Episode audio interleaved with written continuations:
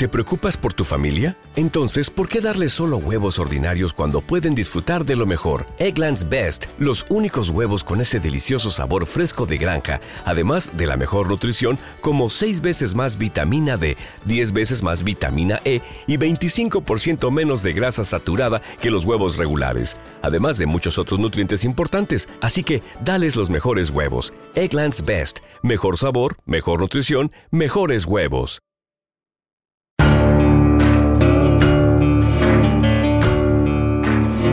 Suena la ciudad? Para que veas lo que escuchas. Nuestros podcasts.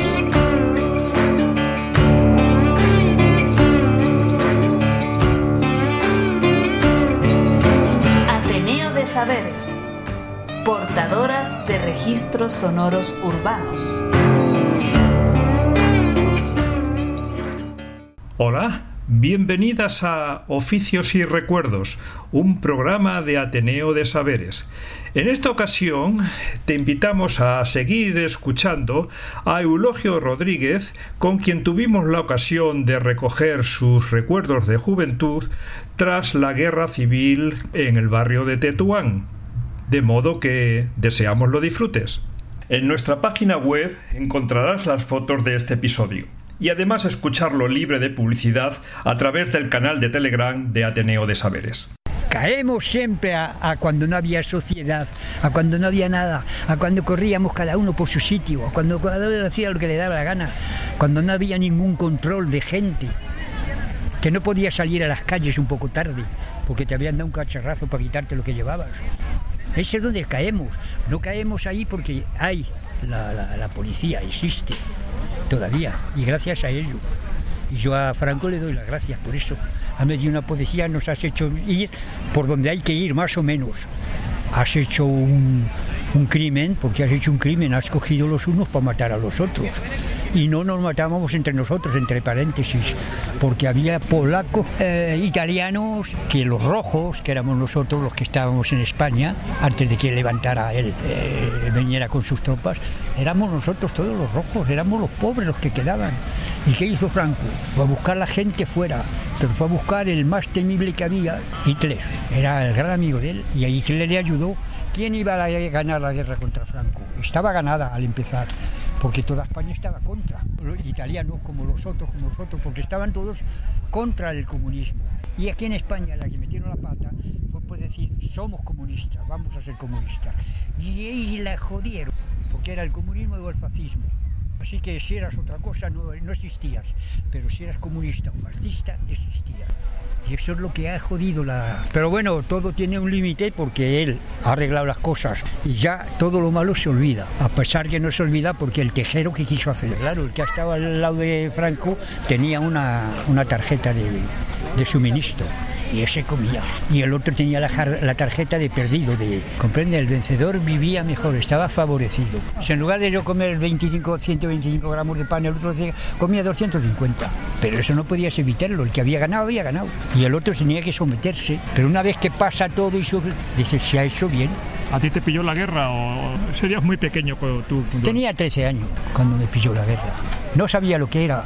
Yo cogía cuando bombardearon, yo cogía los trozos de metralla, me acuerdo una vez cojo un trozo así de grande y así de ancho, que iba cortado en, no sé cómo, no estaba cortado en líneas derechas, lo cojo, quemaba. No hacía mucho que estaba en el suelo. Eran 14 Junker alemanes. Iban y los cazas. Pero tú, tú, lo, tú los veías eh, atravesar. ¿Qué, ¿Qué los veías? Los veías como, como estás aquí, pues eran enormes esos, cacharros y como no volaban muy alto, porque hoy día vuelan muy alto, pero en aquella época no volaban tan alto, que eran los primeros aviones. ¿Pero recuerdas algún refugio que hubiese allí? Bueno, para aquello todo había un refugio ¿eh? de la calle Bravo Murillo, todo lo que era campo, y había un terraplén, y en ese terraplén había cuevas que hacíamos, zanjas dentro, que no se hundía, era tierra de barro santo, barro santo que le llamábamos, y allí se metía la gente, hacían salones, hacían todo. Y allí es donde tiraron, desde el Murillo allí, sembraron de, gente que corría los refugios, los, aviones uh, ametrallando. fue, una, fue una guerra muy injusta, pero Franco no perdía a su gente, no las tenía. tenía los moros, tenía los italianos, tenía los otros, tenía los otros de todos los países porque todos iban contra el comunismo. Hasta, hasta en Chamartín, Chamartín de la Rosa, los últimos que se entregaron fueron ahí. Se había terminado. Tres días después es cuando fue verdad que terminó, porque todavía había tiros ahí en Chamartín. No sé en qué lugar, si era en el pueblo mismo o dónde, porque yo conocía Chamartín de la Rosa, el ayuntamiento y mi barrio que está para este lado. Pero del otro lado era ahí donde hubo, en lo que era el pueblo de Chamartín, que se entregaron el tercer día. Había terminado, tres días duraban y, y el tercer día ya no había tiros. Y Franco bajó con sus tropas por la calle Bravo Murillo, no bajó el primer día que decretaron que la guerra estaba terminada. Tardaron tres días en entrar porque tenía miedo todavía. Y tres días después verías las tropas eh, franquistas bien vestidos, bien calzados, y las tropas perdientes detrás. ¿Tú eso lo viste?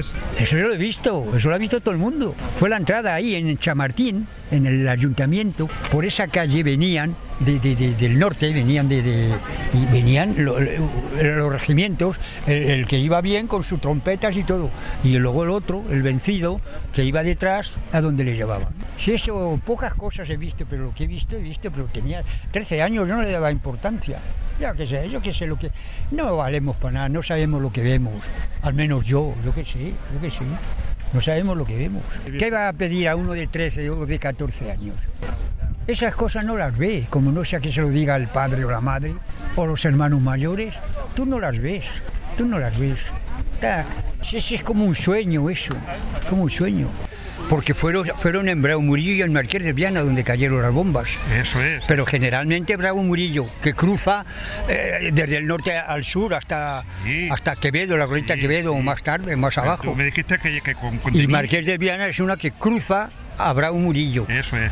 Entonces, mira, aquí tengo, digamos, un artículo en el cual se habla, dice, los horribles detalles del criminal bombardeo del miércoles sobre Madrid. Se menciona ese bombardeo que hubo allí en, en, en el barrio, En ¿no? el barrio. Y en concretamente aquí lo que habla, dice, el horror que se produjo en Campos de los Hornos.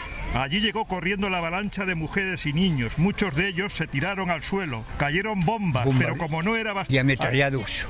Ametrallados. Un centenar de víctimas que se produjeron allí. Y cómo iban ametrallando a la gente posteriormente. Los cazas descendieron hasta unos 20 metros del suelo e hicieron funcionar sus ametralladoras alemanas. ¿Tú eso lo recuerdas? Sí, sí, sí, eso no, pero yo no lo he visto. Yo no he visto la guerra, la he sufrido. Eso lo sé yo, porque yo he llegado, ya he dicho que cogí metrallas que no se podía ni coger. En la calle está de Bravo Murillo. Pero no nos dejaba la gente ir. Nosotros éramos chavales y queríamos ver lo que ocurría ahí. Pero la gente que había mayor, estos chicos, ¿dónde vais? ¿Pero qué esto? Ale para vuestras casas. Lo, lo vivimos, pero no sabíamos lo que era. Es lo que hay que darse cuenta que la gente no comprenderá. Yo, a 14 años, yo era un inútil. Yo, bueno, como hoy día. A los 14 años yo no sabía qué era la guerra. Estábamos en guerra, los aviones, los junkers, con ese ruido que iban, y vinieron y bombardearon. Y nosotros nos íbamos de donde vivíamos, de la calle, de donde la florista. Sí, de Pinos la, Altas. De ahí, de Pinos Altas, bajábamos a ver lo que pasaba. Pero no nos dejaba pasar la gente, porque había gente ciudadanos que, que estaban defendiendo a los inocentes, que no vayáis por aquí, ale a los refugios. Y todo aquello iban a los refugios, el que llegaba al refugio muy bien, porque era un terraplén alto y ahí te metías y ahí las bombas no te hacían nada. Pero claro, había que llegar ahí y ahí es la que usted dice. Lo, lo, los cazas bombardeaban, eh, ametrallaban a todo el que podían. Aquello fue una carnicería. Pero esa carnicería, yo no puedo decir, yo no puedo mentir, que yo la he visto, pero la, la he vivido. Yo sabía que después de, de un poco ma mayor se hablaba de ello y yo lo captaba. Pero en aquel momento que ocurrió, yo era un, un yo era un tronco, un, un idiota. Yo, un, un, chico que quiere saber algo, pero no sabía lo que era, no me daba cuenta. Pero, víctimas. Eh, no, yo no las he visto. Yo lo que he visto después, eh, unos días después, los, ¿cómo se llaman? Los cierres, la, los torcidos, la, la, las, ¿cómo se llaman? Donde se muestran las cosas. Las puertas todas arrancadas, lo, ah. lo, los cristales todos, todos, rotos, de donde muestran la mercancía, que fuera tienda, que, ah, que fuera un este de tejido, lo que fuera. Todo eso estaba todo hecho polvo, todo torcido. Lo que sí me han dicho, yo no he visto, que los, los, los borricos, los borricos los, que llevaban los traperos, con el vientre fuera, todo, porque mataron todo eso. No iban a escoger, porque antes vivíamos, que lo que hemos hablado, que vivíamos de las sobras de Madrid, de lo que sobraba para calentar las cosas, para el, la todo eso, se subían, los, traperos los subían en carros de, ruedas de estas de hierro, que entonces y la calle estaba empedrada, y al borrico y pasaban desde las 2 o 3 de la mañana que habían bajado al centro de Madrid hasta las tantas 10 o 11 o 12 de la mañana que, que llegaban a Tetuán, al famoso Tetuán, porque luego Tetuán ya no se extendía más lejos, era todo campo y campo y campo. Lo que ha hecho usted está muy bien, realmente yo no puedo decir que yo he visto eso, pero lo he oído más que visto. Y he estado en ello, pero yo no sabía dónde Bueno, pero estaba. has estado ahí, has cogido metralla. He cogido la metralla y que me ha quemado. Donde cuando cayó no debía estar muy lejos. Porque cayó y para llegar hasta allí, pues eh, al cogerla allí y soltarla, joder, cómo está. O sea, que a, que a los chavales no os dejaban. pa- ¿Cómo? La- no, En cuanto veían uno que no era mayor, o mismo los mayores, pero están ustedes locos. Porque no todo el mundo comprende y el otro que va a su casa quiere ir a su casa. Pero están bombardeando, está cayendo esto. Eh, Una persona, por ejemplo, en aquella época de 80 años, que no ha conocido ninguna guerra, ¿y qué, qué es eso? Te dirá. Gilipollas, que las bombas que están cayendo en tu casa, que están cayendo en tu, en tu barrio y tú vas a ir a tu barrio. Eso es así, es que hay que. Es después cuando sabe uno algo, pero antes no sabe uno nada. Pero había milicias con armas allí de- tratando de defender. O, o- Hombre, a- había, tendría, tendría que haberlas y las habría, porque si no nosotros hubiéramos ido a donde caen las bombas, hubiéramos ido, pero nos dejaban, gente había que salía a nuestro encuentro y que, que no, nos echaban de allí, que venga, que iros para allá. Esto es la calle, iros para allá, aquí nos queremos, iros para vuestras casas. Siempre había alguien. Sí, sí. Sí, eh, mira, yo he ido con mi madre a vender botas, cerillas, qué cosas así había. Tubos de chimenea, todo, todo lo que se puede hacer, ne- haber necesidad en una casa, a los pueblos, cerillas mismo, a los pueblos. Y con eso nos daban huevos, aceite, garbanzos, de lo que ellos con, con- con- pero eso ya fue después de la guerra. Ya eso lo llamamos la posguerra. Después de la guerra, con el, extrape- el extraperlo. Claro, y muchas veces venías, hacías 20, 40 o 50 kilómetros los alrededores a Chinchón, que yo conocí los pueblos, esos pueblos, Chinchón, el Molar, San Agustín, otras que hay muy cercanas de Madrid que están a, a 50 kilómetros donde estoy yo, a 50 kilómetros alrededor. Todos esos pueblos los conocíamos los madrileños porque íbamos a ofrecer algo para que nos dieran algo, porque el dinero no lo querían. Además, lo poco que teníamos no valía porque el dinero de, de Franco valía porque era de tal serie a tal serie y todo el dinero que no entraba en esa serie tenías que quemarlo no valía No valía nada. no valía las hemos pasado más putas en la posguerra después de la guerra en la guerra. En la guerra había un pequeño comercio, había que tener mucho cuidado, pero había comercio, había el cambio. Tú me das esto, yo te doy lo otro. Yo he vendido el bollito de real que salía en una canción. Comadre, niña, comadre, ay, en agosto de su pequeña. Es una canción portuguesa. Qué bonita presencia se ve y parece que tiene la fase morada. Y arriba con el tirulirulirulí y abajo con el tirulirulando.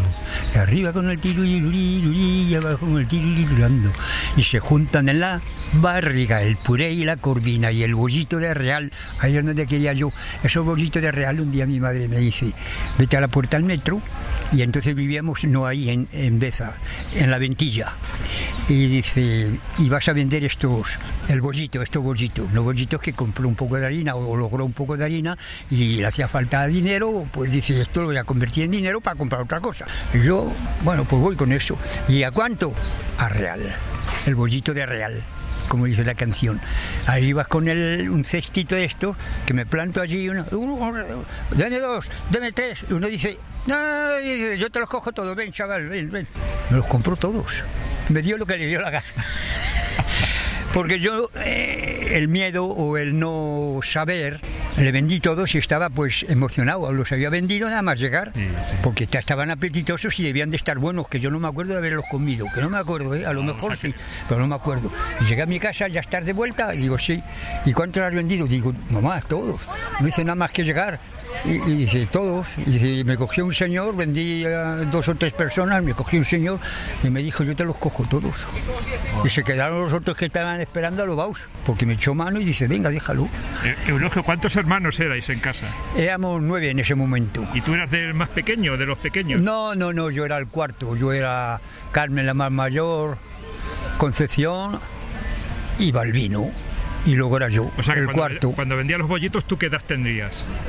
Yo tenía 14. No, si ya era mayorcito, pero a lo mejor es que yo estaba eh, atrasado, yo qué sé. ¿Y Yo tú- cuento que no comprendía yo eso, lo que ocurría. Lo comprendo después que a poco a poco me voy dando cuenta y ahora mucha gente me, me espabila más, me dice, pues fue tremendo, fue eso. Y yo me acordaba que días después bajé por la calle Bravo Murillo abajo y veía las tiendas con los cierres esos de metálicos eh, eh, estropeados y de todo. los comercios, de las tiendas, de demás. Todo eso en Bravo Murillo porque cayeron en el centro de la calle al parecer. Y como era empedrado, hizo mucho efecto. Porque si hubiera sido tierra, se hunden. La bomba hace su agujero y explota. Pero en el empedrado toca y ¡bum! malta a, a ras del suelo. Hace muchísimo más daño. Y estamos hablando a la altura de Pinos Altas, con Bravo Murillo, ¿no? Claro, claro, ahí, ahí, ahí, ahí. Porque luego más abajo yo ya no, no. Pero ahí es donde yo he logrado verlo y unos días después Al lado del ayuntamiento de Chamartín de Sí, la Rosa. eso lo conocimos luego por gusto, otros compañeros de escuela como yo, y que bajamos a verlo. Pero teníamos 14 años y eso que lo sabe, yo que sé si los otros de 14 años eran más listos que yo o qué, pero yo creo que no, yo creo que es igual, ¿eh? Lo ves y como yo ahora veo, muchas veces me fijo y digo, a esta edad, a esta edad yo hacía más que eso, porque yo trabajaba ya. Mi padre era carpintero y yo tiraba de la serra y yo enderezaba los clavos y yo, porque no había clavos siquiera, y los clavos que había en los embalajes que encontrábamos, deshacíamos los embalajes para coger los clavos. El estaño, que se vendía también, todo eso, latas de esas de las sardinas, todo que era latas, hacíamos una lumbre, calentábamos aquello y sa- sa- caía el estaño. Ese estaño lo cogíamos y un puñado de nada eran unos céntimos y así. Ah, había que encontrarse el dinero por donde fuera. La pasamos muy mal, después de la guerra muy mal. Sobre todo porque el que estaba del lado de Franco tenía una cartilla de racionamiento, o tenía dos cartillas y consumían más, le daban más. Y las familias ayudaban entre ellas. Hombre, eso ya es meterme mucho, como yo no, yo no podía comprender eso. Si las familias ayudaban, no creo que se pudieran ayudar mucho, porque la que podía recortar esto se lo guardaba y no se lo daba a la otra. No creo que pudiera haber mucha ayuda, porque aunque quisiera, no, no, no, no, no, que yo me he ido con una sardina arengue, yo me acuerdo una vez que tenía yo más hambre que un- el perro de un hortelano. Me da mi madre una sardina arengue que las aplastaba en la puerta, no sé cómo hacía, las metía en el cerco, metía a la puerta y las aplastaba para pelarlas mejor, para quitarlas todo. Y nos daba la sardina esa con una onza de chocolate un trocito de pan. Y, y bueno, estaba de maravilla, pero con la sardina arengue, irse a la cama muchas veces. Tenías el estómago li- ligero, no dicen que eso hace a la gente más inteligente, no, es que te hace pensar, tienes hambre, devorarías a, a- a cualquier cosa que se mueve sin saber lo que es. Estoy comprendiendo lo difícil que tuvo que ser para tu madre sacar adelante tantos hijos. Bueno, y desgraciadamente luego tenía uno que era el más tonto que era yo. ¿Y sabes lo que le hacía? Tenía un armario, que en aquella época se usaba, un armario con unas puertas con un- una tela metálica, con unos agujeros, tela metálica, para que entrara el fresco a la, a la fruta. Una fresquera. Una fresquera. Y tenía dos puertas. Y yo la cogía las cosas, y usted sabe por dónde. Yo no abría. Pero yo le cogía una manzana o una naranja, o lo que podía, uno, porque decía más, lo va a notar, pero lo notaba igual porque lo contaba. Pero lloraba la pobre. Un día me acuerdo la corté un panecillo. Teníamos todo nuestro suministro. Mi madre cuenta nueve por nueve. Bueno, bueno. Si eran siete, siete. Contaba lo que había comprado. Los tenía juntos. Y yo iba, ¿sabes por dónde iba? por la parte trasera del armario, levantaba el panel. Detrás le desprendía un poco, pasaba la mano, cogía y, y le volvía a colocar y empujaba el armario otra vez. La he visto llorar. ¿Y cómo es posible y tal? ¿Cómo yo voy a decirlo? Yo no. Y eso no lo sabe ella. No se lo he dicho.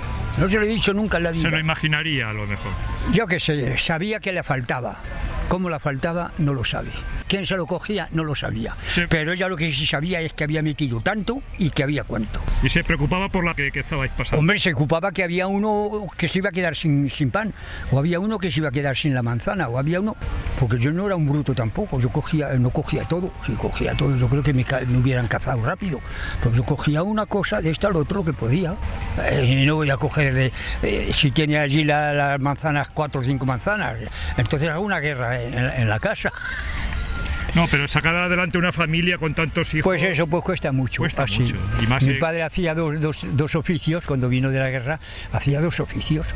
Tenía la carpintería en casa, tenía un banco, tenía herramientas, trabajaba, pero no tenía maquinaria y trabajaba.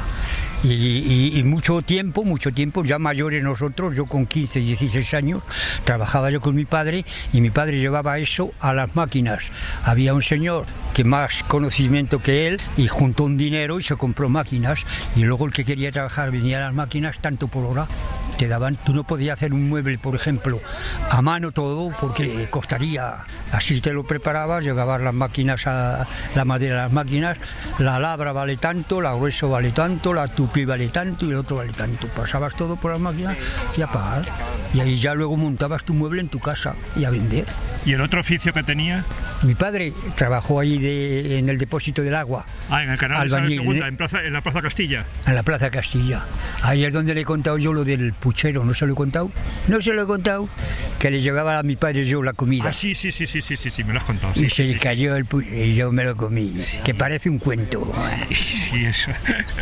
que no es digno de contar porque nadie se lo cree. No, no, no, no. no. Eh, Pues yo me lo comí, yo me lo comí porque me lo comí. O sea, se que era la, la comida de tu padre que... que de- Que tenía que eh, tenía que llegar allí y cuando llego llorando Balbino qué pasa tu hijo que viene y, bueno pues que venga no viene todos los días y mi padre sí pero es que viene llorando anda leche qué le habrá pasado y qué te ha pasado me preguntaba es que me he caído y tal y se me ha caído la comida claro bueno. Y ha- había comida pero no había la comida que había las patatas que subían no bajaban, ni si había un trozo de carne o algo tampoco. Había eh, muestras. Y Claro, luego entre ellos, mi padre comió mejor que nunca, porque el Miguel le daba, el otro le daba, eran a lo mejor una docena, Pero eso que eran compañeros de... eso eran compañeros del Y trabajo. tuvieron que darle para que pudiera... él- Es que nadie pidió nada, pero cada uno dio lo suyo. Y mi padre se juntó, que llenó su puchero, pero ¿dónde vais? ¿Qué tal? Pues saludar al chico, que no ha comido. Y era la risa, era la risa. Joder, no ha comido. Que no es tan tonto, porque se ha caído y ha, remasa- y ha recogido el, pla- el- el caldo. Hay que hacerlo.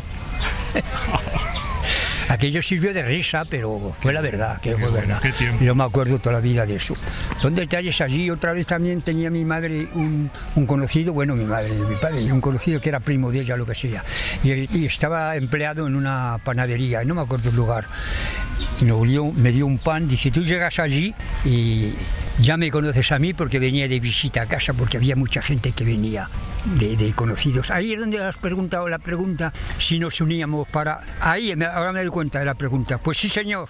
Porque yo, este señor que era, trabajaba en la panadería, no era, no era dueño ni nada, se colocaba donde las cartillas venían, la cartilla, pum, le tenían un sello y entonces el otro podía dar los 125, 200 o los 500 los gramos que fueran de pala, el sello. Tú llegas con la cartilla y pum, le pongo el sello y la recoges enseguida, porque no eran las mismas las de este distrito que la del otro, la del otro. Y así fui una o dos veces. Y el pan que daba, en un campo antes de llegar a casa me lo he comido que estaba malo a morir. El pan de la, de la, de la taona, de la... De la taona, que me lo había dicho para llevar a casa para todos. ¿Y te lo comiste por el camino? Bueno, que me lo comí por el camino, Pero- claro que me lo comí. Eras un zampabollos tú. Un zampabollos era un muerto de hambre y yo no sé por qué. Y los otros podían vivir, salían adelante. Pues yo era un tío que no, no. A mí me hacía falta más que eso. A mí me lo han dicho, como que tantas veces me han tratado de, de, de bruto, ansioso, ansioso y no sé cuántas cosas, ma- malas palabras, pero que eran, eran las indicadas, eran las indicadas. Pero en aquel momento a mí llámame lo que quieras, pero dame. ¿ah? Un día compré un melón, ahí donde está la Plaza Toros, donde estaba. Era un campo, ahí había de todo. Había baile, había las barcas, era una, kerme- una kermés, sí, las kermés. una verben o kermés. Sí, las kermés, las verbenas. Bueno, pues íbamos ahí, cuando estaba toda la gente bailando con las luces y todo de maravilla. Y había puestos de melones. Me compré un melón, bueno. Y dije, yo me voy a poner como el tío Kiko. Claro que me puse, me fui a un, un hoyito, un sitio indicado allí, donde no daba la luz, en, en la verbena, en la kermés esa como me le dio a cara, Y le, dije que me lo cortara, me lo cortó. ¿Y dónde vas así con ello? Yo, yo dije, tú dámelo así. Me lo cortó como pudo. Y lo que no pudo cortar, porque se hubiera despedazado, tenía las tripas y todo, yo hubiera dicho, quítale, límpiamele y me lo llevo. Pues yo no dije nada, yo me lo llevé el hoyito, empecé a comer. Yo creí que me moría porque lo tenía ahí y no entraba, no entraba, o había entrado y, y no se quedaba. Estaba yo que, que- y ya devolví un poco y ya, y ya dije, bueno, vale, ya está mejor. Pero yo creí que me moría yo.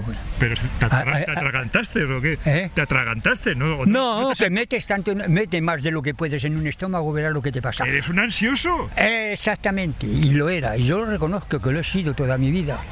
Luego cuando años después, 14 años después, vino mi madre a verme a Francia, porque yo emigré a Francia. Pero hijo, ¿qué te pasa? ¿No comes? Yo como suficiente, yo como lo que me hace falta. Lo que yo para qué te... Hombre, con lo que tú... Digo, con lo que yo comía, o hubiera comido, o hubiera comido como diciéndola, yo nunca tenía bastante. Hoy día sí, no es igual, yo como todos los días, al comer todos los días, el ansia se te va. Ya, ya no eres ansioso. Eulogio, ¿y co- ¿y cómo viajaste a Francia? ¿Cómo fue tu, tu partida de- del barrio allá a Anda, Francia? anda si, si te explico eso, otro cuento. Siéntate.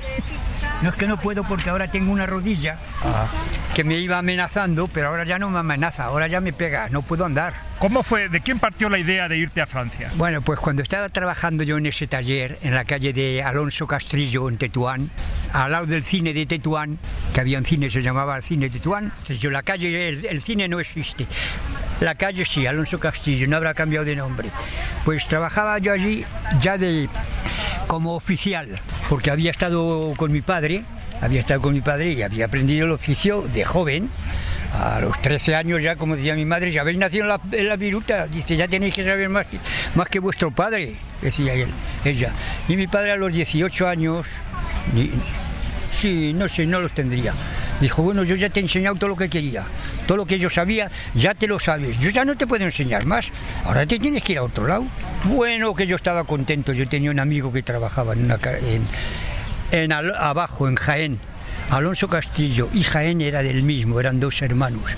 El uno era un tal Santiago López, el otro no me acuerdo cómo se llama. El, el dueño, el que tenía la pasta, el que lo dirigía, era Santiago López. Y el nombre del taller era Santiago López. Pues tenía ebanistería en la calle Jaén y carpintería en la casa de Alonso Castillo. ¿Y qué íbamos a diciendo? Sí, ¿qué- qué- ah, ¿por qué inmigré? Pues yo estaba trabajando.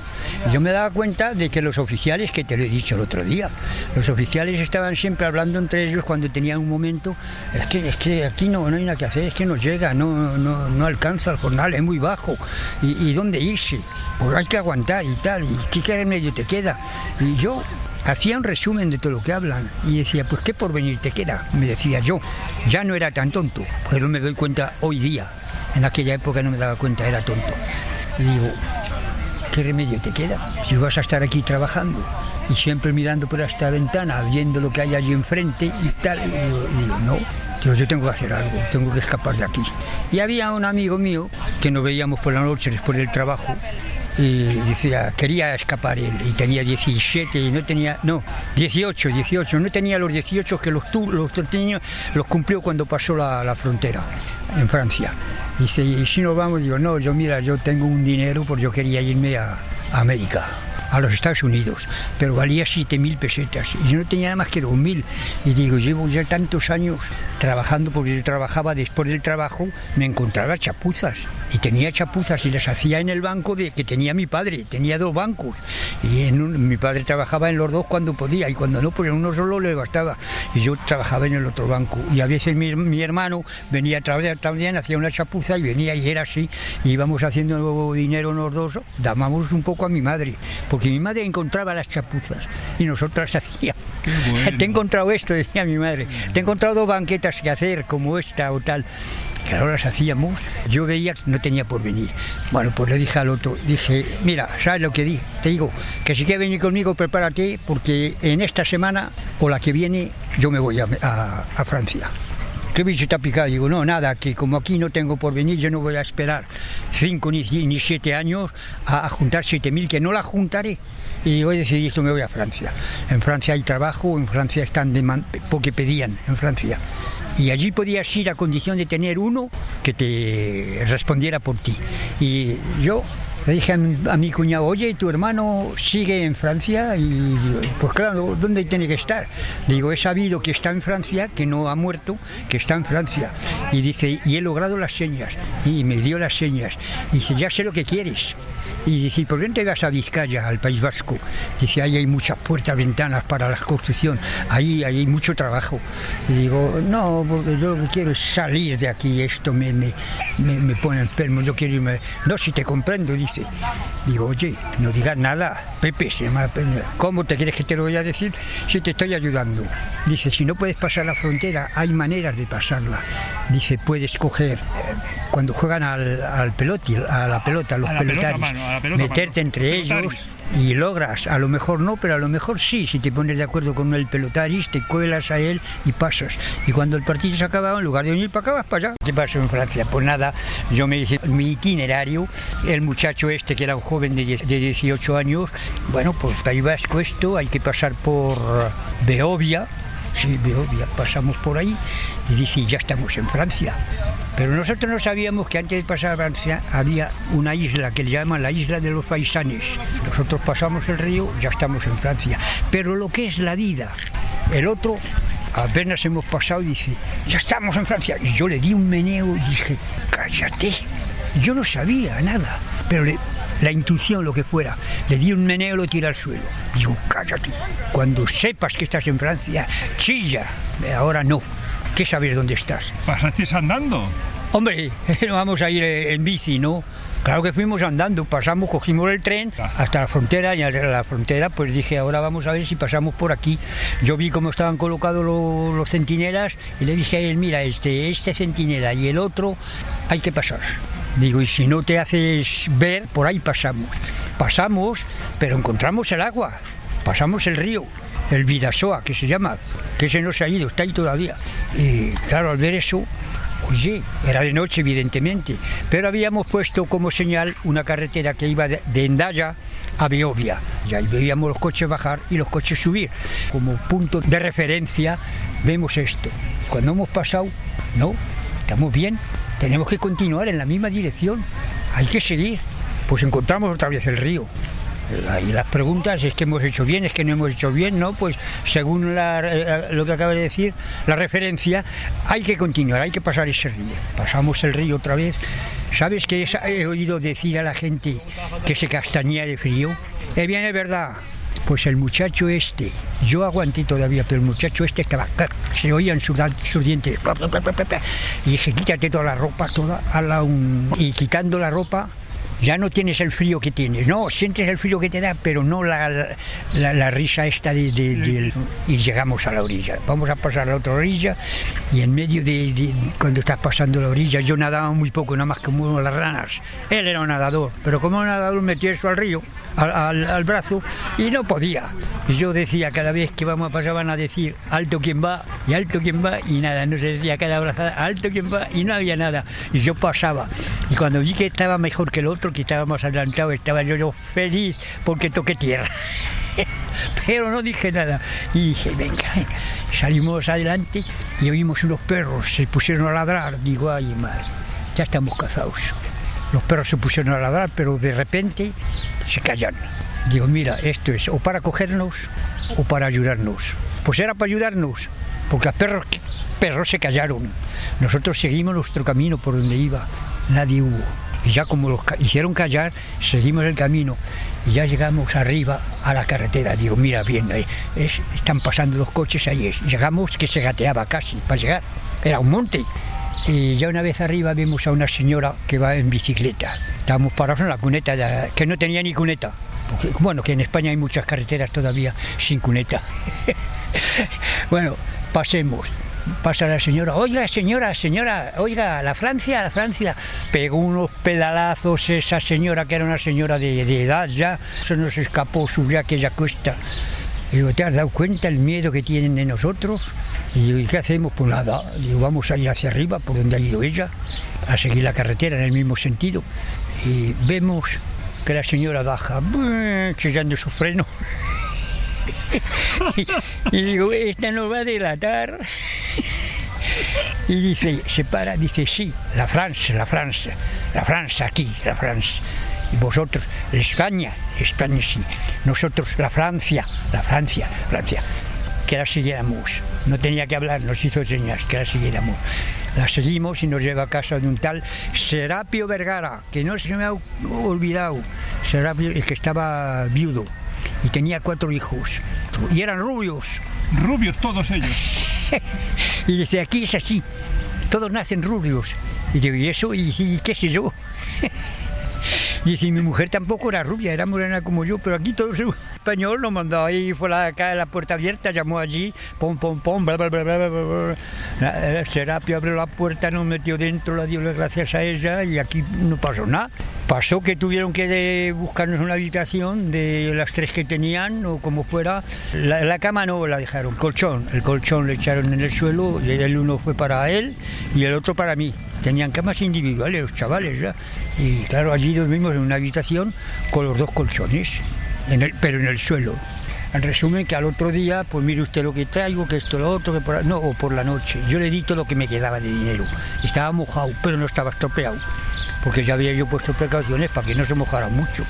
Ya me preparó el billete para decir, tenéis que daros aquí dos o tres días.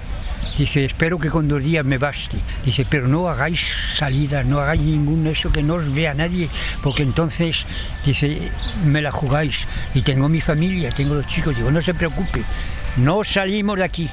Y digo, ni este, ni yo, ni yo, ni este, no salimos. Y haremos, saldremos cuando usted nos abra la puerta, y si no, nada. Pues así estuvimos los dos días. El segundo día nos prepara, dice, ¿sabía montar en bicicleta? Bueno, yo sabía montar un poco, sí, digo. Dice, una bicicleta alta, y tal. digo, la que quieras. A mí me da cualquiera, aunque no marche, la hago marcha. Pero el otro no sabía.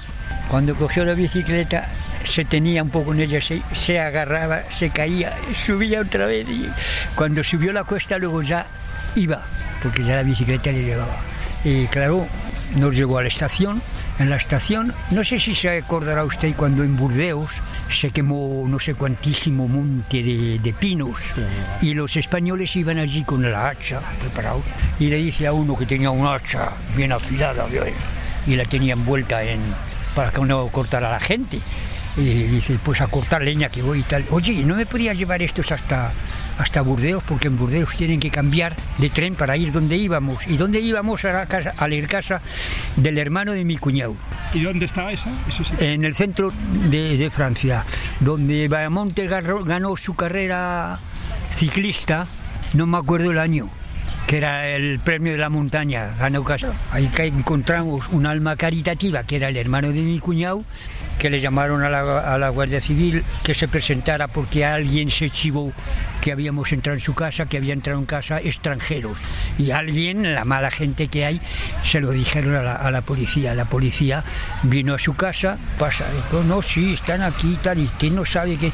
No, yo creí que, mire, ya estábamos preparándole para ir a su casa. Pues tenía usted que haberlo hecho el primer día. Pero bueno, pasaron la, esponja y nos hicieron ir a la, comisaría. Fuimos andando, que andando, iban ellos andando también, ¿eh? que no tenían el coche como ahora. La guerra había terminado, era en el 45 y yo en el 49 cuatro años después que la guerra. Así que los cuatro a la gendarmería. Y la gente que nos veía pasar por la calle decían, anda, que se llevaba a Manolo. Y hay una señora que viene y le dice, que Manolo que era muy bueno, que Manolo que era muy un buen francés, que sabía hablar el francés, hágale hablar. Señora, señora, la lección que se que sabía lo que estaban haciendo. Y Manolo, cuando llegamos a la, al cuartel, a ver, le piden datos y esto, teníamos la, la, carta de identidad, todo y todo, y usted puede recibir a estos señores en su casa, y dice, yo puedo. Sacó su carta de identidad, el este de trabajo, la, ¿cómo se llama? La nómina, vio la nómina, en efecto, solo, no paga esto, pero a usted le sobra. Dice, sí, puedo hacerlo, puedo ayudarlos. Sobrarme no, pero... Dice, usted puede bien, y bueno, pues nada, llegues a la casa, que no salgan, ¿eh? o que salgan lo menos posible. Y, usted le busca trabajo. Cuando tengan trabajo ya tendremos los papeles, se les hará los papeles. En cuanto tengan trabajo y apoyados por usted, ya pueden ir. Tardamos dos meses y medio en poder trabajar. Él, el otro amigo mío, en un mes entró a la mina, a trabajar en la mina, pero no quiso. No quiso porque dice, si yo digo a mi padre que estoy trabajando en una mina arrancando carbón, viene aquí y me mata. Y dice, hay que buscar otra cosa. Y el otro encontró otra cosa y trabajaba en la mina pero fuera, al, aire libre. Y entonces ya era otro modo. Y finalmente encontró trabajo de electricista. Era un, gorrión, no valía para nada. Era pequeño, delgaducho, pero amigo tenía. Y cuando le metieron a trabajar allí de, electricista, no era electricista, pero echaba chispas, tenía cabeza. Se hizo un electricista allí, empujó a este, empujó al otro, y el jefe se le quedó en su despacho me emociona el, decirlo. Le metió en su despacho y le tuvo con él y ganó su dinero. Y le querían, eh, él le quería mucho, pero el resto de los joder, un, extranjero que acaba de llegar, no llevaba ni un año, y mira que le coge y qué tal, y que le quiere, y nosotros que estamos esperando, y estaban contra él, le ponían pegas por todos los franceses y los españoles, también los españoles no los comas de vista que cuando están fuera hacen lo que sea, no miran nada, lo que miran es su, su interés. Por eso cuando dices que si nos ayudamos nosotros es difícil. Mira, hay que llegar a los casos como ahora. Me han ayudado y me están ayudando mucho el pueblo de Venturada donde estoy. Me están ayudando mucho ellos. Pero a lo primero cuando llegué no valía ¿Te refieres a la residencia? Bueno, dime qué hora es, porque el sol ya está.